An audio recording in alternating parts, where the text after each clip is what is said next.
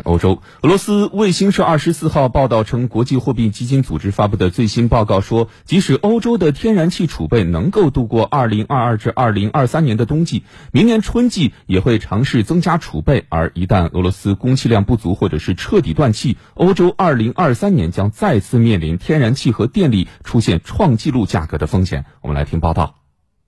报道称，国际货币基金组织专家在基础预测中认为，欧洲燃料储备足够冬季使用，但也可能出现俄罗斯彻底停供天然气和严寒并存的极端场面。报告指出，在这种情况下，欧洲人将被迫寻求把能源需求降低百分之六的解决方案，而这将导致最脆弱的国家损失基础预测中大约百分之三的国内生产总值。而欧洲电力传输系统运营商联盟近日警告称。与近几年冬季相比，今年冬天欧洲的电力供应面临更高风险。该机构预计，供电紧张情况将在明年一二月份出现。但像法国和爱尔兰这两个供电问题较为严重的国家，电力短缺状况很可能会在今年十一月、十二月就出现。